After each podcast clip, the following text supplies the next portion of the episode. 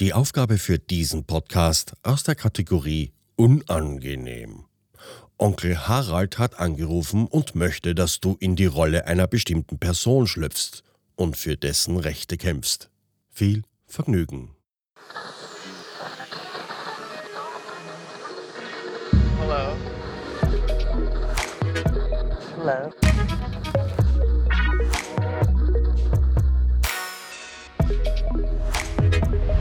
Willkommen bei Die Podfluencer, Welcome. das Podcast-Netzwerk von Podcastern für Podcaster.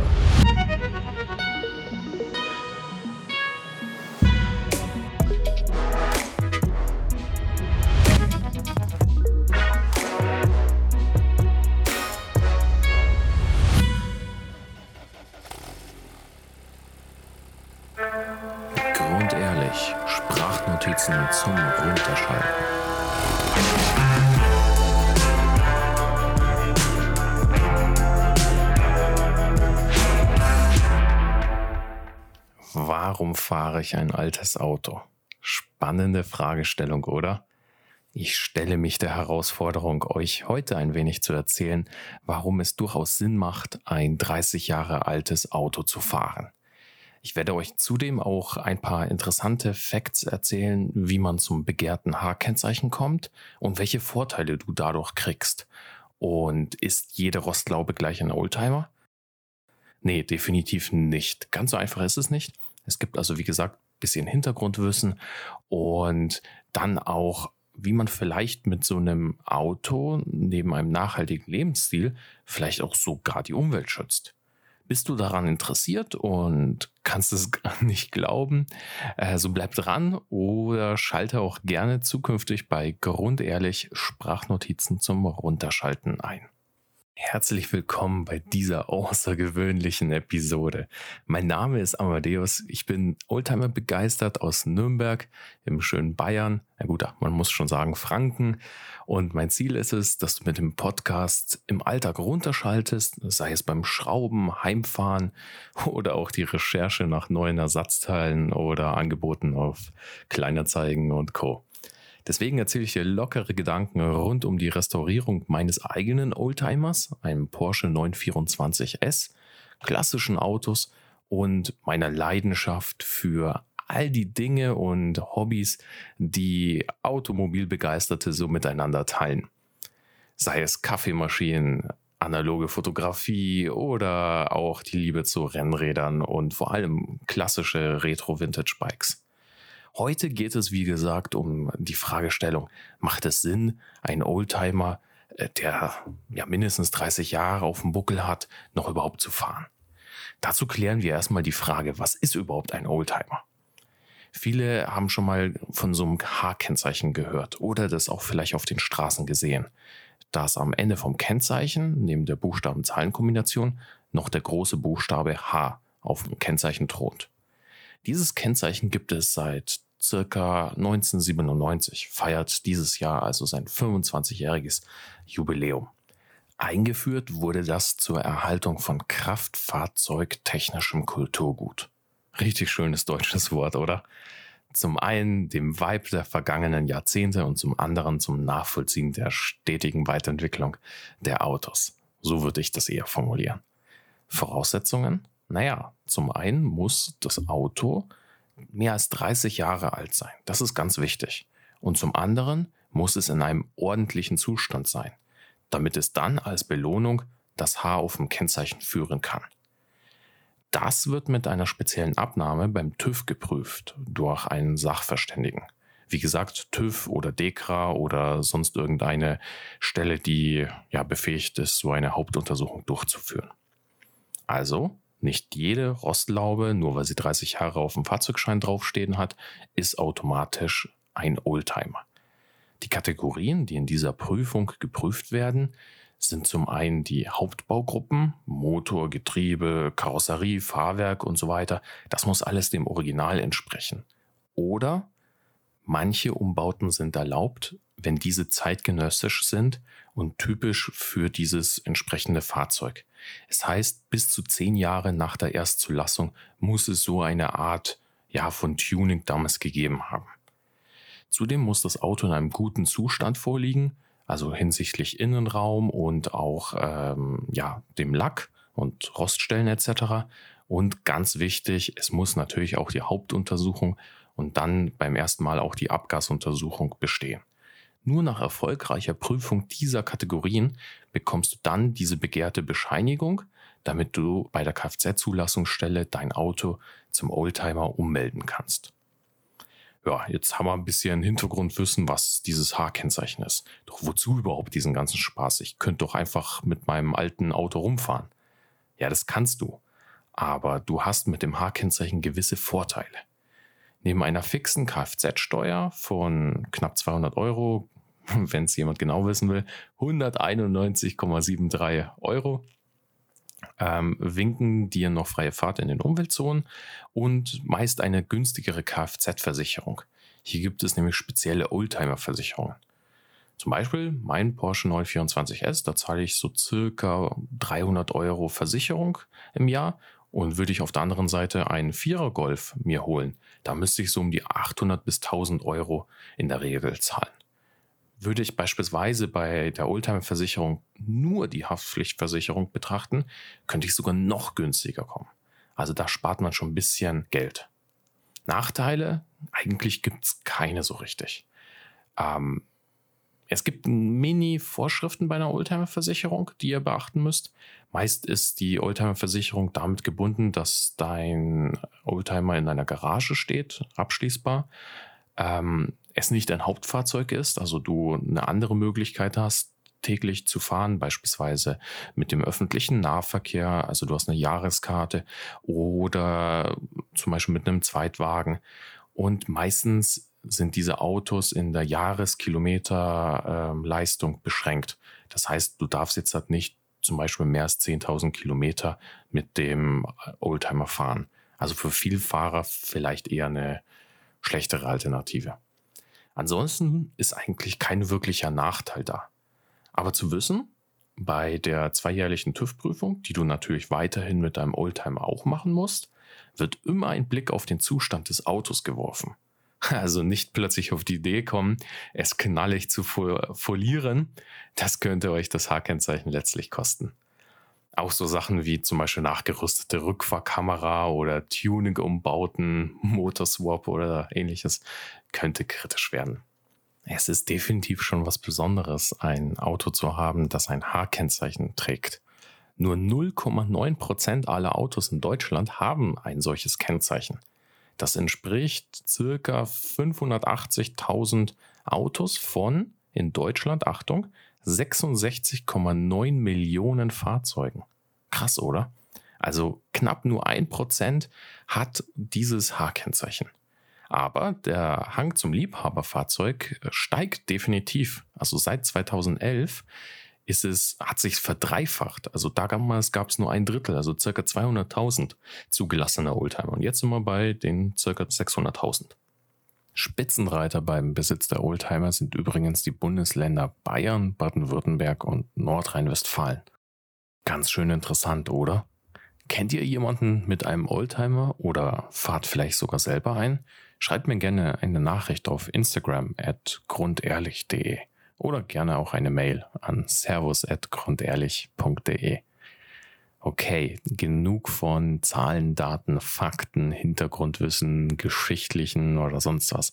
Jetzt geht's an die Frage, was bedeutet es, einen Oldtimer zu fahren? Warum habe ich mich entschieden, einen Oldtimer zu restaurieren? Ja, nicht zwingend alt und stinkend mit Lederhandschuhen und einer Kurbel am Motor zum Starten oder sowas. Das heißt für mich definitiv nicht Oldtimer fahren, sondern eher auch gleichzeitig der Aufruf an alle Kinder der 90er. Die Autos aus unserer Kindheit werden nun zum Oldtimer. Vielleicht ist jetzt genau höchste Zeit, mal auf mobile.de, Kleinanzeigen etc. die Preise zu checken, ob man sich so seinen Kindheitstraum nicht vielleicht erfüllen kann. Naja, was fasziniert mich am Oldtimerfahren und zu restaurieren? Es ist tatsächlich die Entschleunigung im teilweise viel zu hektischen Alltag. Ihr kennt es sicherlich. Die Deadline liegt im Nacken, Termine über Termine, da noch schnell einem Freund oder einer Freundin schreiben, dass es jetzt am Wochenende doch nicht klappt, weil ihr noch etwas für Montag vorbereiten müsst. Zum Beispiel eine neue Podcast-Folge. Dementsprechend ist das Gebot der Stunde definitiv zu entschleunigen und einen Gang runterzuschalten. Ja, runterschalten. Ihr merkt schon, deswegen auch der Name vom Podcast Grundehrlich Sprachnotizen zum Runterschalten. Viele von euch werden zudem auch im Büro sitzen, sei es auf Arbeit oder vielleicht Uni, Schule und so weiter. Ja, und ich finde, am Ende des Tages fühlt sich der eine oder andere, als hätte er nichts geschafft. Und mit Schaffen meine ich wirklich etwas kreieren, etwas Physisches, sich selbst zu verwirklichen. Und da kommt einfach das Hobby Restauration ins Spiel. Man arbeitet sich in technische Raffinessen vergangener Tage ein, liest über längst überholte Technik, die jedoch Vorreiter auf der anderen Seite für heutige Autos war.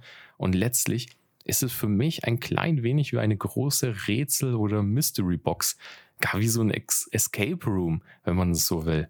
Jedes neue Rätsel stellt einem vor einer neuen Herausforderung, der man sich stellen muss und es letztlich irgendwie versucht zu meistern. Und am Ende schafft man aus dem einst weggeworfenen dann doch irgendwo ein neues Unikat. Neudeutsch würde man es wohl Upcycling oder DIY nennen. Und auf der anderen Seite ist es ja irgendwo auch ressourcenschonend. Weil auch jetzt aus Umweltaspekten, so ein neues Auto, sei es jetzt Elektro oder sparsamer Benziner, da musst du ja auch für diesen Aufwand, für die Herstellung ja wieder Ressourcen einsetzen. Und wenn du ein bereits bestehendes Auto reparierst, dann nutzt du es einfach viel länger. Und gerade im Zeitalter vom schnellen Wegwerfen und immer wieder neu, neu, neu, ist das ja eigentlich ein cooler Gegensatz. Zu sagen, aus, aus dem Grund Nachhaltigkeit entscheide ich mich, doch jetzt halt lieber etwas, äh, ja, länger leben zu lassen, da ich einen Anspruch an Reparierbarkeit habe. Das ist der eine Aspekt. Auf der anderen Seite wurde das Auto erfolgreich restauriert. So geht es endlich an das nächste spannende Thema, was für mich definitiv ein Argument ist, nämlich die Roadtrips. Und diesmal echte Roadtrips voller Abenteuer und Kurven und nicht nur die Fahrt zur Werkstatt oder zum Teilehändler, die natürlich gleichwohl ein Abenteuer durchaus darstellen kann. Nein, es geht vielmehr darum, das Auto zu packen, vielleicht sogar ein Zelt, Campingkocher, auf jeden Fall Freundin oder Freund mit einem Co-Piloten ist es immer spaßiger. Zur Not kann er beim Anschieben helfen. Und dann geht es der Nase nach in die Weite. Eine Kurve, ein Kilometer nach dem anderen. Und da es beim Oldtimer sowieso nicht darum geht, Geschwindigkeitsrekorde zu brechen, führt dich dein Weg viel mehr weg von den vielbefahrenen Straßen und du passierst die Pässe am Berg oder die ein oder andere Landstraße und genießt einfach die Ausfahrt. Entschleunigst wieder, schaltest einen Gang runter, mental und physisch, genießt das Abenteuer. Und ja, nicht umsonst heißt es irgendwo auch, der Weg ist das Ziel. Und eins sei dir gewiss, die Sympathie, die du mit deinem Oldtimer äh, ja wächst, die ist in jedem Land gewiss auf deiner Seite. Ich selbst erlebe es immer wieder, wenn strahlende und freundliche Gesichter mein Porsche 924S mit seinen charakteristischen Klappscheinwerfer sehen. Tolle Sache, echt. Und solltest du vielleicht im blödesten Falle doch mal irgendwo liegen bleiben oder vielleicht eine Panne haben, so gibt es bestimmt in jedem Dorf einen alten einsässigen Autodoktor, der dir flink mit der alten Technik weiterhelfen kann. Ich glaube, wenn du irgendwo in irgendeinem Bergdorf in der hintersten Prärie mit deinem neuen Tesla Model S liegen bleibst, wird, wird kritisch. Dann wünsche ich dir, dass du Internet hast für ein paar Tutorials oder einen Abschleppdienst äh, ja, zu kontaktieren. Dritter Aspekt, ja, wo wir gerade beim Thema Freundlichkeit und nette Zeitgenossen sind, was auch noch echt lohnend ist, wenn man ein 30-jähriges Auto fährt, ist der Austausch unter den Gleichgesinnten wie viele Freunde man dadurch dazu gewinnt, beim Schrauben helfen oder einfach mit dir am Lagerfeuer eines Meetups fachsimpeln zu längst vergangenen Zeiten. Es wird gegenseitig im Straßenverkehr gegrüßt, mit der Hand kurz äh, gewunken und ab und an kriegst du auch ein anerkennendes Daumen hoch, wenn man sich am Parkplatz trifft Und vielleicht gibt es auch zusätzlich einen netten Plausch über die eine oder andere bekannte Schwachstelle am Modell und was man vielleicht dagegen tun kann. Vielleicht treffen wir uns ja auch mal, wenn du auch stolzer Besitzer eines alten Kfz bist. Fassen wir zusammen. Ein altes Auto zu fahren, das sich das H-Kennzeichen verdient hat, bedeutet sicherlich der Verzicht auf ein wenig Komfort. Dafür wird man mit jeder Menge anderer Aspekte belohnt. So winken einige kleine Vorteile bei den jährlichen Unterhaltskosten, Versicherung, Steuer, aber du schaffst auch etwas Handwerkliches mit deinen Händen und löst eine große Mystery Box. Auf Roadtrips kannst du abseits der Autobahn entschleunigen und die Landschaft wirklich genießen und letztlich lernst du so viele nette neue Leute kennen und am Ende auch wahre Freunde durch das Hobby. Also, wer Anspruch an Reparierbarkeit hat, vielleicht nicht zwei linke Hände und eine nachhaltige Lebensweise und dadurch Mobilität anstrebt, so wäre ein Oldtimer vielleicht durchaus eine Anschaffung. Vielleicht hat der ein oder andere ja während Corona sich zum Beispiel einen VW T3-Bus gekauft und ihn zum Camper umgebaut. Oder vielleicht kennst du jemanden. Ja, da liegt der Wunsch nach Roadtrip-Romantik ja irgendwo nahe, oder? Ich denke, ich konnte mit dem Podcast oder beziehungsweise mit dieser Episode euch es ein klein wenig näher bringen, warum ich es durchaus für sinnvoll erachte, heute noch ein so altes Auto, was aber in einem guten Zustand ist, zu fahren. Und wenn euch die Geschichten rund um Roadtrips oder Tipps und Tricks aus dem Schrauberleben, aus dem selbst beigebrachten Schrauberleben interessieren und vielleicht auch, wie ich es geschafft habe, unter 4000 Euro an einen Porsche ranzukommen, dann schaut doch sehr gerne bei Grundehrlich Sprachnotizen zum Runterschalten vorbei. Und ja, ich freue mich, euch dort begrüßen zu dürfen. Ist vielleicht eine kleine Nische, aber nach der heutigen Episode oder vielleicht weil er bereits Besitzer eines alten Autos ist, vielleicht interessiert es einen und er schaut vorbei. Ich würde mich auf jeden Fall freuen. Für heute sage ich aber auf jeden Fall erstmal Cheers, bis zum nächsten Mal, euer Amadeus. Podcasten? Echt einfach. Loslegen und wachsen mit podcaster.de